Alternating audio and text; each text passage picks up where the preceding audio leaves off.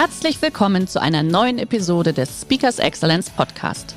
Der heutige Podcast wurde im Rahmen eines unserer Live-Events aufgezeichnet. Hier ein Tipp zum Beginn der heutigen Folge. Schau doch gerne mal auf unserer Excellence Academy vorbei. Hier findest du rund um die Uhr eine große Auswahl an exklusiven Online-Videokursen von hochkarätigen Speakern.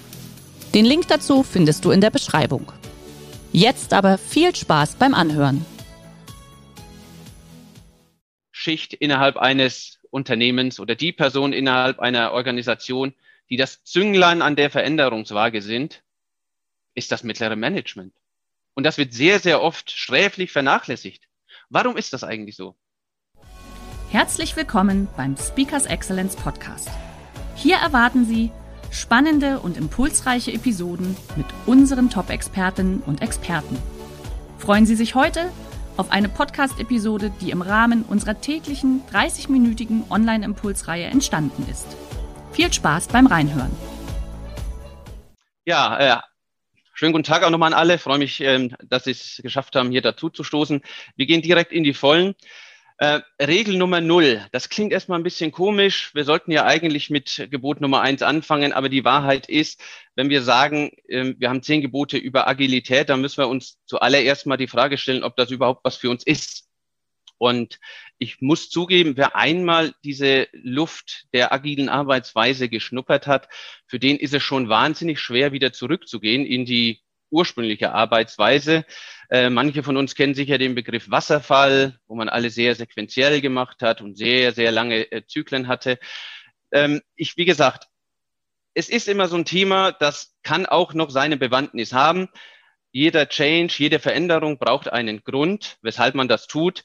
Der Grund das habe ich jetzt ein paar Mal gelesen und das scheinen alle anderen auch zu machen, ist sicherlich kein guter Grund. Man sollte schon wirklich ein Bedürfnis haben, weshalb man eine größere Veränderung anstößt. Und sie ist auch nicht, und darüber sollte man sich auch im Klaren sein, ja in jedem Bereich gleich sinnvoll. Also als Angestellter finde ich es in Summe eigentlich ganz nett, wenn ich am Monatsende sehr, sehr zuverlässig mein Gehalt und immer in derselben Höhe auf mein Konto überwiesen bekomme, da würde ich mir äh, ein, ein Höchstmaß an Agilität und Flexibilität nicht wünschen.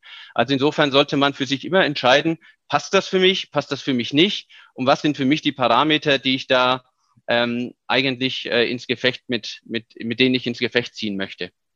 Aber jetzt gehen wir mal davon aus, wir haben uns für Agilität entschieden und steigen jetzt ein in die zehn äh, Gebote, wie sie es auf jeden Fall gegen die Wand fahren. Regel Nummer eins. Befolgen Sie Pläne und Regeln ganz genau und weichen Sie unter keinen Umständen und auf gar keinen Fall jemals auch nur ein klitzekleines bisschen davon ab. Das, dieses Gebot trifft eigentlich schon den Kern von Agilität. Es geht hauptsächlich um Haltung, um eine Art und Weise, wie ich Dinge angehen möchte, wie ich mit bestimmten Situationen umgehen möchte. Und man kann auch das etwas ausgelutschte englische Wort dafür verwenden, Mindset. Ja, jeder braucht jetzt ein agiles Mindset und wir müssen unser Mindset ändern. Wir brauchen einen Mindset-Shift, hört man oft. Ähm, was liegt aber eigentlich dahinter und was steckt dahinter? Die Wahrheit ist, Pläne sind sehr oft falsch. Jeden Plan, den wir aufstellen, der irgendwie über drei, wir wissen doch gar nicht, was alles innerhalb von drei Jahren passieren wird. Schon gar nicht in der heutigen komplexen Welt. Insofern, Pläne sind per se eigentlich falsch. Sollten wir deshalb aufhören zu planen? Nein. Planen ist natürlich essentiell bei allem, was ich tue. Also planen muss ich, aber ich muss mir natürlich immer bewusst sein, Pläne werden falsch sein, es wird Veränderung geben und mein Ziel muss es eigentlich sein, auf diese Veränderungen entsprechend reagieren zu können. Also das Thema Haltung, das Thema Umgang mit Veränderung bei der Durchführung eines Plans, das ist wichtig. Es gibt einen sehr, sehr äh, schönen James Bond-Film, wo das Thema aufgegriffen wird. Äh, Liebesgrüße aus Moskau. Lief diese Woche erst im Fernsehen. Ähm, da hat die Verbrecherorganisation Phantom vor, den russischen und den englischen Geheimdienst gegeneinander auszuspielen, um eine Dechiffriermaschine äh, zu bekommen. Und äh, der, ähm, der Mitarbeiter von Phantom, der diesen Plan ausarbeiten soll, ist ein hochkarätiger Schachspieler. Und er wird dann auch gefragt, wird denn der Plan funktionieren? Und die Antwort ist, er wird todsicher funktionieren, denn ich habe alle Eventualitäten, die es auch nur geben kann, in dem Plan mit einkalkuliert. Die Wahrheit ist, das ist nicht möglich. Der Film ist aus dem Jahr 1963, schon ein paar Jährchen her, hat damals nicht gestimmt, stimmt heute noch viel weniger. Also wenn Sie Pläne und Regeln haben und ganz, ganz fest daran festhalten wollen, dann können Sie agil schon mal vergessen. Regel Nummer zwei. Agilität hat nichts mit Kultur oder Organisationsstruktur zu tun. Wie kommen Sie darauf? Kultur ist ein relativ überstrapazierter Begriff heutzutage. Auch der Begriff Organisationskultur. Aber wenn wir uns einmal kurz vor Augen führen, was ist Kultur überhaupt und wieso gibt es diesen Begriff oder wieso gibt es Kultur überhaupt, dann ist es doch nichts anderes als die Art und Weise unserer Gewohnheiten, wie wir innerhalb, die wir innerhalb einer Gemeinschaft aufgebaut haben. Und der Sinn, wieso es so etwas gibt, ist ein bestimmtes Zugehörigkeitsgefühl. Also ich bin Teil von etwas. Jeder von uns erlebt das im Urlaub. Wenn wir irgendwo an einem exotischen Ort sind, irgendwo im Dschungel und schieben gerade noch so äh, ein Fahnen beiseite und hören plötzlich hinter der nächsten Abbiegung einen deutschen Dialekt. Dann werden wir alle sagen, hey, bist du auch Deutscher? Ich auch. Und plötzlich hat man dieses Zugehörigkeitsgefühl, obwohl man sich noch nie gesehen hat vorher und obwohl man an irgendeinem Ort in der Welt ist. Und der Grund ist, wir sind alle Deutsche. Wir, wir beide sind dann Deutsche. Wir haben die gleiche Sprache. Wir haben die gleichen Gewohnheiten. Regional gefärbt, aber wir haben große Gemeinsamkeiten. Wir gehören zu einer Gemeinschaft. Und genau darum geht es natürlich auch beim Thema Agilität und beim Thema Organisationskultur. Und wenn Agilität die Art und Weise beschreibt, wie wir innerhalb eines Unternehmens als Team miteinander arbeiten wollen, dann ist es doch per Definition Teil der Unternehmenskultur. Ich würde sogar noch einen Schritt weiter gehen. Agilität muss zwangsläufig Teil der Unternehmens-DNA sein. Regel Nummer drei. Seien Sie bloß nicht mutig. Mut hat noch keinem geholfen. Wer Neues schaffen will, wer Veränderung will, muss mutig sein. Ich kann, ich kann ja nicht hergehen, und das erinnert mich an so einen Schwank, also kurzer Schwank aus meiner Jugendzeit. Ähm, ich kann ja nicht hergehen und sagen, so mit Franziska beende ich erst die aktuelle Beziehung, wenn ich mit Michaela schon wieder in einer Beziehung bin. Also das, sowas kann ja mal funktionieren und vielleicht hat der ein oder andere sowas Ähnliches auch in seinen äh, als Jugendsünde gemacht. Wenn es dann rauskommt, ist natürlich der Teufel los. Also insofern muss man da ein bisschen aufpassen. Ähm, aber die Wahrheit ist, wer Veränderung will, muss seine Komfortzone verlassen. Wer Neues will, wer Innovation treiben will, muss etwas wagen. W.L. Gore war 45 Jahre alt als er Ende der 1950er Jahre was gewagt hat. Und zwar hat er sein eigenes Unternehmen gegründet. Er war bis dahin hochdotierter Manager des Unternehmens DuPont und er hatte einen neuen Stoff entwickelt, Polytetrafluorethylen, PTFE. Schrecklich langes Wort, aber was dahinter steckt ist, das ist der Stoff, aus dem die Raumfahrtanzüge gemacht werden. Oder das ist auch das Material der ganzen Gore-Tex-Textilien. Und Dupont wollte eben äh, diese, diese Forschung nicht weiter vorantreiben, hat das Potenzial nicht erkannt und er hat mit 45 Jahren gesagt, dann muss ich eben in meinem Keller mein eigenes Unternehmen gründen. Ja, er war Familienvater, er hat sein ganzes Vermögen in die Gründung dieses Unternehmens gesteckt und das ähm, im Keller zu einer Zeit, äh, die sicherlich ähm, auch teilweise mit Unwägbarkeiten äh, verbunden war, wenn man sich selbstständig macht, weil die Eintrittsbarrieren damals natürlich nicht so einfach sind, wie sie heute sind im digitalen Zeitalter. Also agilen Transformation zumal ist sie sehr, sehr wichtig, weil sie verschiedene Hierarchienebenen umfassen muss, zwangsläufig. Da kommen wir gleich nochmal drauf. Nummer vier, bitte, reden Sie nicht drüber. Mit niemandem. Auch nicht untereinander. Ruhe jetzt. Kommunikation ist nichts Neues. Und über etwas zu reden, wenn Veränderung stattfindet, ist auch nichts Neues. Also könnten Sie sagen, so what? Ist doch immer so.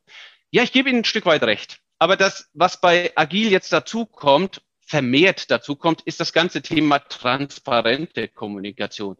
Also echte, offene Kommunikation. Und wieso ist die im agilen Kontext so wichtig? Die ist so wichtig, weil sie es erst dann schaffen, schlummerndes Wissen in ihrem Unternehmen überhaupt mal zu entdecken. Also erst, wenn sie zugeben, dass sie nicht alles wissen, dass sie ähm, Ideen anderer Leute wirklich zulassen, dass die auch experimentieren können und das auch innerhalb der Kommunikation natürlich transportieren, dann erst werden sie Ideen von ihren Leuten kriegen, die sie wirklich voranbringen, ja, und die auch ihre Probleme lösen können und die auch die Komplexität der Probleme, die sie haben, ein Stück weit tragen können. Es ist also sehr wichtig, nicht nur zu kommunizieren, sondern wirklich diesen Aspekt der offenen, der transparenten Kommunikation zu berücksichtigen. Ansonsten kommen sie in eine gewisse Abwärtsspirale. Keine saubere Kommunikation, keine transparente Kommunikation führt dazu, dass sie wenig Vertrauen aufbauen. Wenig Vertrauen führt dazu, dass sie kein Feedback kriegen. Kein Feedback führt dazu, dass ihre Teams nicht gut funktionieren und sie sind in dieser Abwärtsspirale gefangen und das wird immer schlimmer werden. Also ein sehr, sehr wichtiger Aspekt ist das Thema transparente Kommunikation.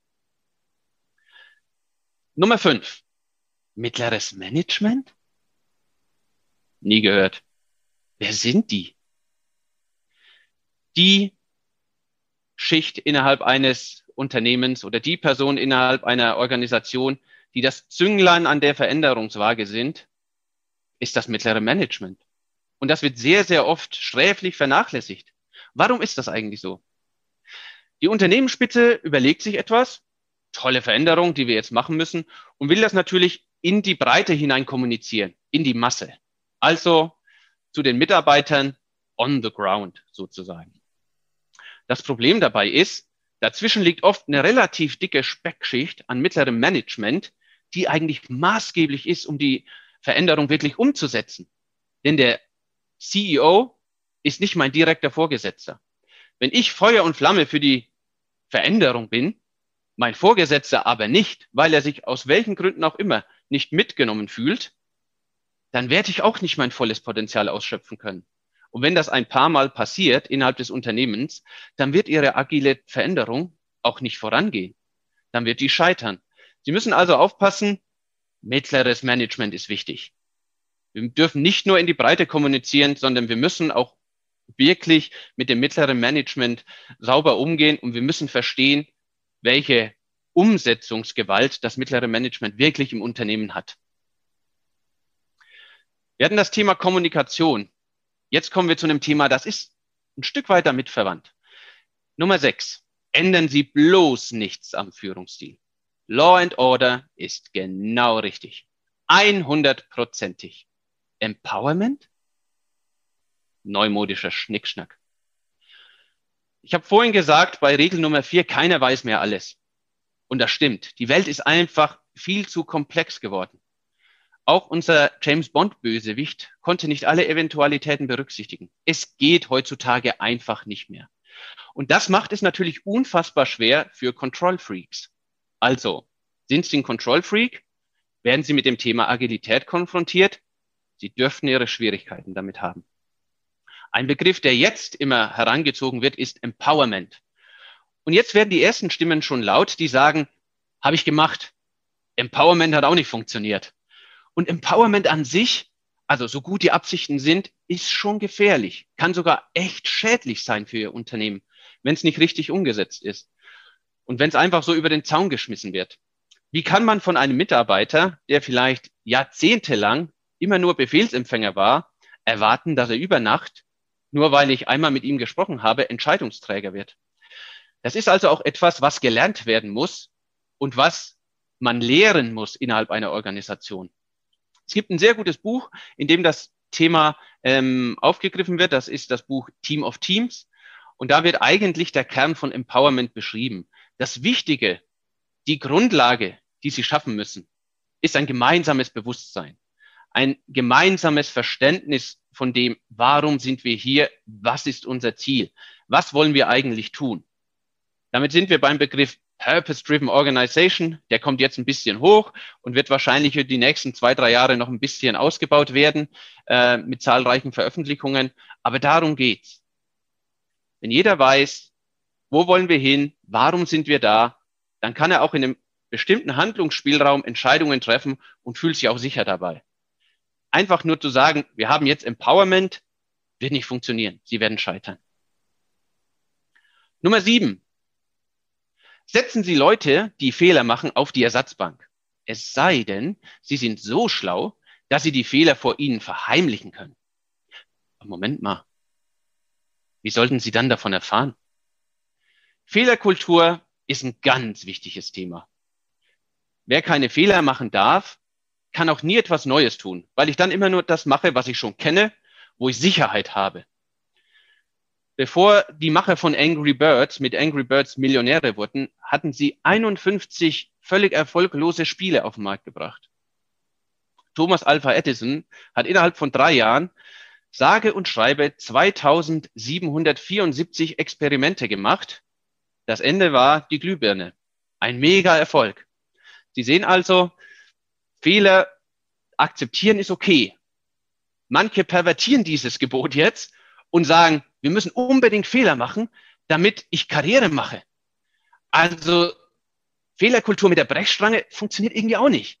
Und ganz schlimm ist es, wenn es heißt, jeder von uns muss einmal im Quartal mindestens zwei grobe Schnitzer machen, sonst darf er irgendwie nicht mehr die Karriereleiter nach oben gehen. Hm, ganz gefährlich. Fehlerkultur completely gone wrong. Also hier muss man aufpassen. Es ist wichtig, Fehler zuzulassen, aber sorgen Sie nicht dafür, dass Sie unbedingt jetzt Fehler machen müssen, damit Ihre Leute vorankommen. Damit sind wir beim nächsten Thema, Regel Nummer acht. Lügen Sie sich mit halb ausgegorenen Kennzahlen die Hucke voll aber mal so richtig. Das Problem ist, Kennzahlen sind total wichtig. Auch, auch im agilen Kontext. Ja, Agilität hat nichts mit Anarchie zu tun und mit jeder macht, was er nur so will. Ich brauche Kennzahlen, um eine saubere Steuerung machen zu können. Ja, es gibt Steuerung im agilen Kontext. Ähm, ich möchte das an einem, an einem relativ konkreten Beispiel zeigen. Henrik Knieberg, der Mann hinter diesem Spotify-Modell, hat einmal in einem seiner Vorträge gesagt, Agilität ist die schnelle Lieferung von Wert. Also ich will relativ schnell in kurzer Zeit Wert schaffen. Und eine Kennzahl, die im, im zumindest im Scrum-Kontext, also in einer Variante, wie man agil umsetzen kann, sehr oft verwendet wird, ist die der Cycle Time.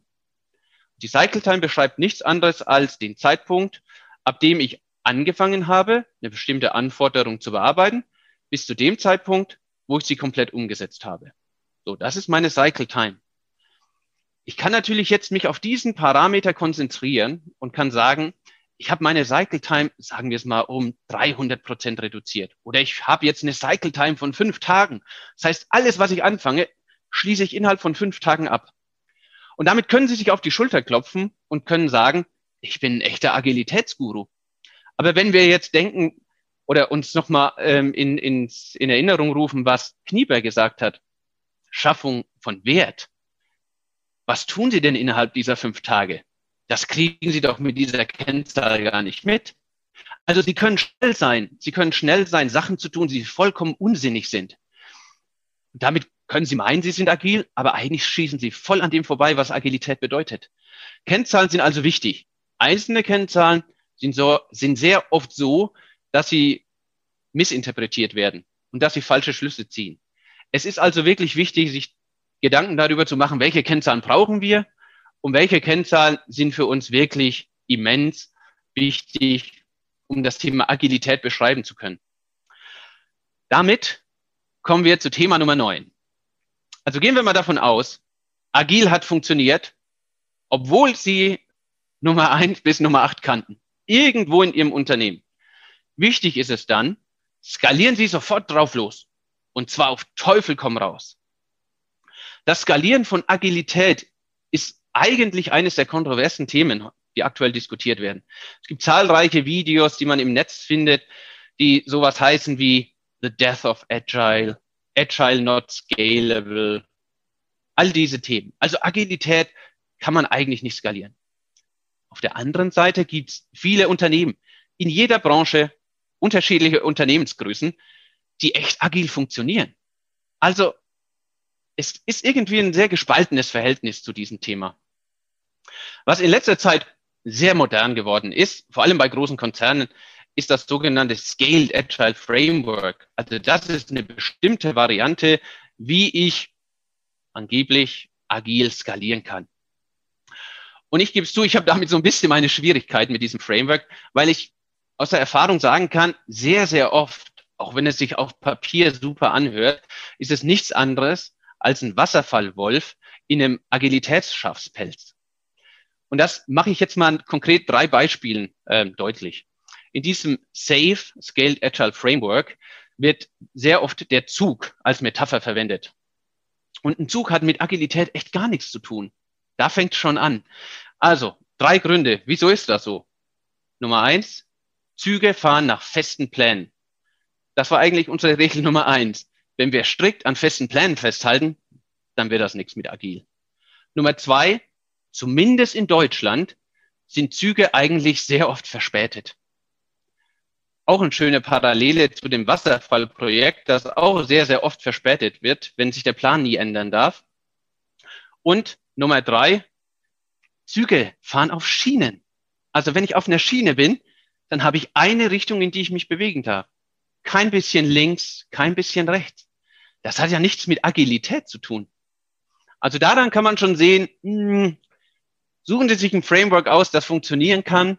Und wenn Sie Safe verwenden, dann tun sie es halt trotz der Zugmetapher so, dass es auch wirklich die Agilitätsprinzipien nicht verletzt. Und sorgen Sie dafür, dass es eben nicht der Wasserfall äh, Wolf im Agilitätsschafspelz ist. Nummer 10. Und ich gebe zu, diese Regel ist eigentlich paradox. Erklären Sie Ihre agile Transformation für abgeschlossen. Agile Transformationen oder auch Methoden, wie man Agilität umsetzen kann, bestehen sehr, sehr oft aus einem Zyklus. Im The Lean Startup von ähm, Ries, das mal als Beispiel, gibt es einen Zyklus, der besteht aus drei Bereichen. Ja, Build, also wir bauen irgendetwas, weil wir eine Idee haben. Measure, wir gucken uns an, hat das funktioniert, hat das nicht funktioniert. Und Learn, also wir lernen aus dem, was wir getan haben. Und jetzt entscheiden wir, machen wir weiter so, weil das gut war, oder müssen wir irgendetwas ändern? Und der Kern hinter Lean Startup ist jetzt, wenn Sie diesen Zyklus einmal durchhaben und ihn ein zweites Mal machen, versuchen Sie, dass Sie den Zyklus schneller durchlaufen. Und versuchen Sie ihn immer und immer schneller zu machen, sodass Sie in immer kürzeren Zeitabständen lernen und wissen, ob Sie in die richtige Richtung gehen. Teil dieses Modells ist es, kontinuierliche Verbesserungen zu machen. Das hat kein Ende. Also Agilität ist, und damit schließt sich der Kreis zu Regel Nummer eins, ist ein Thema der Haltung, ein Thema des ausgelutschter Englischbegriff des Mindsets. Also Sie müssen die Art und Weise, wie Sie Dinge tun, ändern. Das ist agil. Und Sie hören doch nicht plötzlich am 31.12. auf, Dinge zu tun, nur weil es jetzt Ende des Jahres ist. Sie müssen im neuen Jahr doch auch wieder neue Dinge tun. Also insofern, eine agile Transformation hat kein Ende. So, und damit komme ich auch zum Abschluss ähm, meiner, meiner Präsentation. Ich freue mich jetzt auf Fragen. Und eine, die ich das letzte Mal bekommen hatte, möchte ich schon ein Stück weit vorwegnehmen, falls sie äh, diesmal auch gestellt wurde. Ähm, das, was ich Ihnen jetzt erklärt habe, gibt es da nähere Informationen zu? Gibt es da ein gutes Buch, was man lesen kann? Und ähm, es wird ein Buch rauskommen in Q2, ähm, das heißt der Scrum Reiseführer, Herausforderungen in der Praxis meistern, das ich zusammen mit, äh, mit zwei Kollegen geschrieben habe, erscheint im UVK Verlag Tübingen wie gesagt, im, äh, im zweiten Quartal.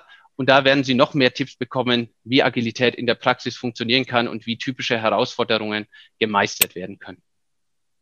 Vielen Dank. Lieber Tobias, vielen, vielen Dank. Das war schon, äh, ja, aber du, du, hast mal, du hast einfach mal die nackte Wahrheit auch dann dementsprechend mal äh, runtergebrochen. Vielen Dank dafür. Und ähm, also so wie du es am Ende gesagt hast, eigentlich das Thema, weil du hast ja, äh, ich glaube, die Regel 10 war das, äh, ja, sehen Sie es als abgeschlossen an, aber eigentlich wirst du das ja nie abschließen können. Du kannst das vielleicht situativ, vielleicht gedanklich ein bisschen abhaken, aber in gewisser Weise ist äh, das Thema Agilität ja ein, ein Dauerbegleiter. Ja? Jetzt Absolut. mal eine Frage, wenn man, wenn man jetzt sagt, okay, man möchte damit jetzt einsteigen, das ist ja, also du hast das jetzt auch von den Großkonzernen runtergebrochen. Was sind denn deine Tipps jetzt, sage ich mal, für etwas kleinere Unternehmen? Geht es da, da vielleicht sogar schneller eventuell, das umzustellen? Also KMUs, sage ich jetzt mal ganz speziell? Ja, also ich glaube, was ganz wichtig ist, und so sollte man eigentlich immer mit dem Thema umgehen. Ja, weil wir auch dieses Skalierungsthema hatten. Ja. Also ich würde immer groß denken, aber ich würde sehr klein anfangen. Und mhm. ähm, das gilt für Großkonzerne genauso wie für KMUs. Also suchen Sie sich ein Projekt raus, ähm, das Sie einmal ähm, agil umsetzen wollen, wo Sie ein bisschen mit Agilität experimentieren können. Muss nicht das ganze Unternehmen von Anfang an sein. Äh, muss auch noch nicht mal eine ganze Abteilung sein. Wenn Sie eine Abteilung haben, die Sie für geeignet erachten, dann tun Sie es, äh, lernen Sie draus und versuchen Sie dann das entsprechend weiter hoch zu skalieren und sich dann auch mit dem entsprechenden Framework mach, zu beschäftigen. Mach vielleicht nochmal ein ganz konkretes Beispiel dazu, wenn du sagst, okay, nicht das ganze Unternehmen, nicht eine Abteilung, aber dann vielleicht zwei, drei Leute aus einer Abteilung, die sich das verändern und die ja. dann als mit der Strahlkraft dann, dann das umwandeln oder gibt da nochmal zwei, drei richtig konkrete Beispiele vielleicht? Ja, also ein, ein, konkretes Beispiel. So, Sie führen jetzt, ähm, Sie wollen eine neue Software einführen in mhm. Ihrem in Ihrem äh, Bereich. Ja. Sagen wir, ähm, es hat was mit Customer Relationship zu tun, ja, ein neues CRM-System. So, mhm. jetzt können Sie sich die Frage stellen, baue ich das selbst? Baue ich das vielleicht oder lasse ich das bauen zusammen mit, mit einem externen Lieferanten? Wichtig ist jetzt, überlegen Sie sich, ich mache nur dieses Projekt agil. Ich habe den externen Lieferanten, bestimmte Leute, bestimmte Rollen, die ich brauche, aber es gibt auch bestimmte Rollen aus meinem äh, Unternehmen, was ich brauche. Also ich brauche nicht nur die IT-Abteilung, ich brauche ein Team, das aus mehreren Bereichen besteht oder Funktionen. Cross-funktional ist so das Schlagwort. Ich brauche also auch jemanden aus meinem, äh, aus meinem Fachbereich Kundenbetreuung, der am Projekt teilnimmt. So schaffe ich ein Team innerhalb meiner Organisation, das ist gemischt und das kann mit Agilität experimentieren. Und dann kann okay. ich weiter darauf aufbauen. Okay. Jetzt äh, gerade eine ergänzende Frage, wenn Agilität im Unternehmen kein Thema zu sein scheint, wie kann ich dann trotzdem in meinem Bereich agil äh, agieren, ohne eine Insellösung zu schaffen? Ja, die Frage ist, ähm, ist denn die Insellösung so schlimm? Das, das wäre jetzt mal meine Gegenfrage. Mhm. Weil wenn Sie, wenn Sie Agilität wirklich, wirklich durchdenken, ne, was man will, wenn man mehrere Teams hat im agilen Kontext, ist, dass die Teams eigentlich immer ziemlich unabhängig voneinander agieren können. Ja. Also Sie wollen lieber viele kleine Schnellboote haben, die in ihre Richtungen fahren können, natürlich gemeinsam wissen, wo ist unser großes Ziel, als dass sie eine große Galeere wollen. Ja. Wenn Sie dann in, in Ihrem Bereich ähm, oder in, in zwei Fachbereichen übergreifend ähm, agil arbeiten, äh, dann spricht da eigentlich erstmal nichts dagegen, mhm. ähm, das zu tun. Ja, äh, ganz, ganz im Gegensatz. Ähm, was ich oft gesehen habe, ist, dass wirklich zwei Abteilungsleiter den Mut haben zu sagen, hey, wir machen das jetzt und dann wird da so ein Flächenbrand draus, ja. Also so, so kann es auch gut funktionieren. Okay. Jetzt haben wir gerade noch eine Frage bekommen, den Buchtitel brauchen wir gerade nochmal bitte. Aber den werden wir auch im Nachmailing sowieso auch nochmal hinterher schicken. Ja, aber äh, der Scrum Reiseführer äh, Herausforderungen in der Praxis meistern. Ja, die Amelie hat Amelie hat's gerade schon hat's gerade schon reingestellt tatsächlich. Okay, super. ähm, Im Nachmailing die zehn äh, Gebote nenne ich es jetzt mal dürfen wir wahrscheinlich auch mitschicken. Absolut. Klar. Super, perfekt. So, ähm, weitere Fragen, liebe Teilnehmer an der Stelle. Jetzt habt ihr den Tobias live zugeschalten. Ansonsten müssten wir es per E-Mail im, im, Nachgang dementsprechend auch nochmal fragen. Aber ähm, vielleicht noch eine Frage. Also du sagtest ja gerade, ich finde das, finde das sehr spannend, einzelne Projekte rauszunehmen. Du hast ja gerade gesagt, ähm, auch das Thema jetzt mal vielleicht ja, zwei, drei Leute rauszunehmen, UKV, also, ja, die Amelie hat noch mal kurz den UKV-Verlag dazu geschrieben. ja, also die Frage ist jetzt gerade in der jetzigen Situation, ähm, den, den Mut zu fassen, was, äh, was, wie würdest du da rangehen tatsächlich? Oder wie seid ihr im Konzern gerade rangegangen, jetzt gerade auch in dieser Corona-Zeit? Habt ihr das auch so runtergebrochen gehabt, äh, wie du es gerade erzählt gehabt hast in den kleinen Teams? Wie hast du das denn gemacht? Weil du ja, ich habe ja zu Anfang gesagt, Du hast zwölf Länder zur Verantwortung. Wie führst du denn agil vielleicht auch mal? ist mal ein bisschen größer gedacht. Ja, also wir hatten es jetzt, wenn wir es in, in meinem Bereich konkret machen, ja, wir hatten es wirklich so, äh, wir hatten äh, eigentlich drei große Themen, die wir innerhalb des, des Bereiches äh, zu betreuen haben. Wir haben uns eins rausgepickt und haben in dem Thema ähm, das wirklich versucht umzusetzen und da zu lernen. Erstmal runtergebrochen komplett. Von genau. dem Thema also, noch mal bis ins Kleinste runtergebrochen. Ich glaube, das ist das genau. Entscheidende. Ne? Also ich würde immer im Kleinen anfangen und experimentieren, ja, weil äh, ein, ein großer Wert von Agil ist ja, dass man immer kleine Schritte geht und entsprechend mhm. anpassen kann, weil das, was gut dabei ist, selbst wenn mal was schief läuft, ja, dann ist es nicht ganz so schlimm, als wenn ja. man jetzt drei Jahre plant, einen riesen Big Bang macht und dann voll gegen die Wand fährt. Ja, dann ist auch der Schaden groß. Ähm, also wir haben im, in meinem Bereich erstmal im Kleinen angefangen, haben versucht ja. zu lernen, haben gesehen, das funktioniert und sind dann auch relativ schnell auf die anderen ähm, Bereiche ähm, ähm, ja, haben wir das ausgeweitet. Und mittlerweile ist es wirklich so, diese drei Themenbereiche, die versuchen wir möglichst unabhängig voneinander weiterzuentwickeln, obwohl es alles in, in, in einem ähm, in einem größeren Team ist. Du, du hast gerade was ganz Entscheidendes gesagt, Entschuldigung, wenn ich dazwischen grätsche. Drei Jahre planen und dann das Ding volles, volles Brett gegen die Wand fahren.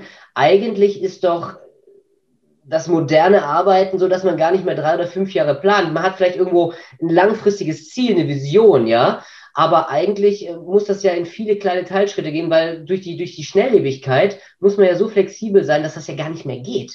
Absolut. Also das ist ja das, weshalb Agilität eigentlich jetzt so das Thema ist, ne? weil sich eben die, die Zeit so gewandelt hat und so schnelllebig ist. Mhm. Ähm, so ganz modern ist das eigentlich auch gar nicht. Ende der 1950er hat jemand eine Veröffentlichung geschrieben, The Science of Muddling Through, also die, die Wissenschaft sich durchzuwurschteln, auf äh, gut Deutsch übersetzt. Ja. Und da, das waren eigentlich die Grundlagen von Agil. Ne? Die wurden da eigentlich gelegt.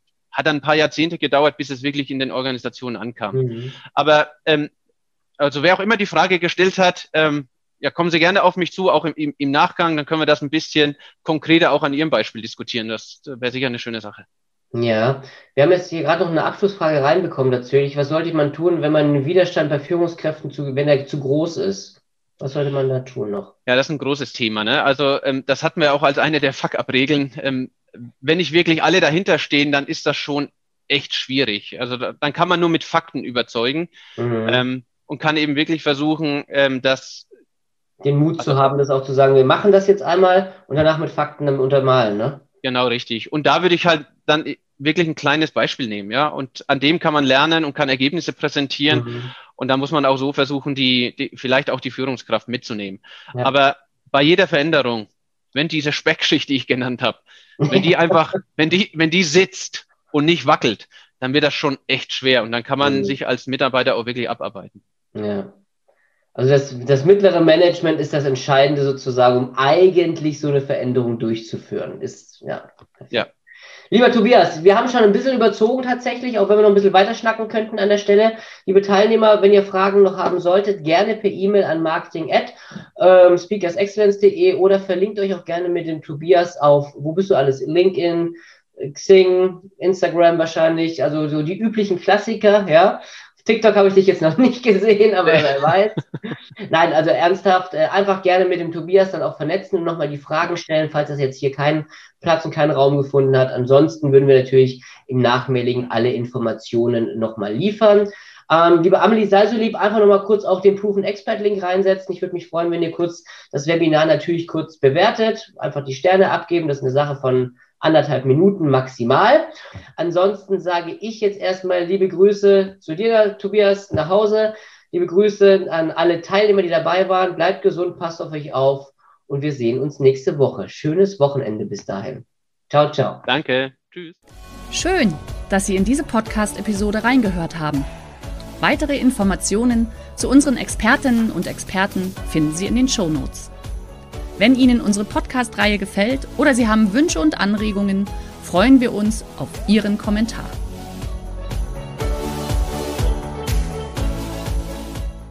Der heutige Vortrag hat dir gefallen? Dann schau dich doch gerne auf unserem Kanal um oder sei live bei einem Forum dabei. Weitere Informationen findest du in der Beschreibung. Bis zum nächsten Mal.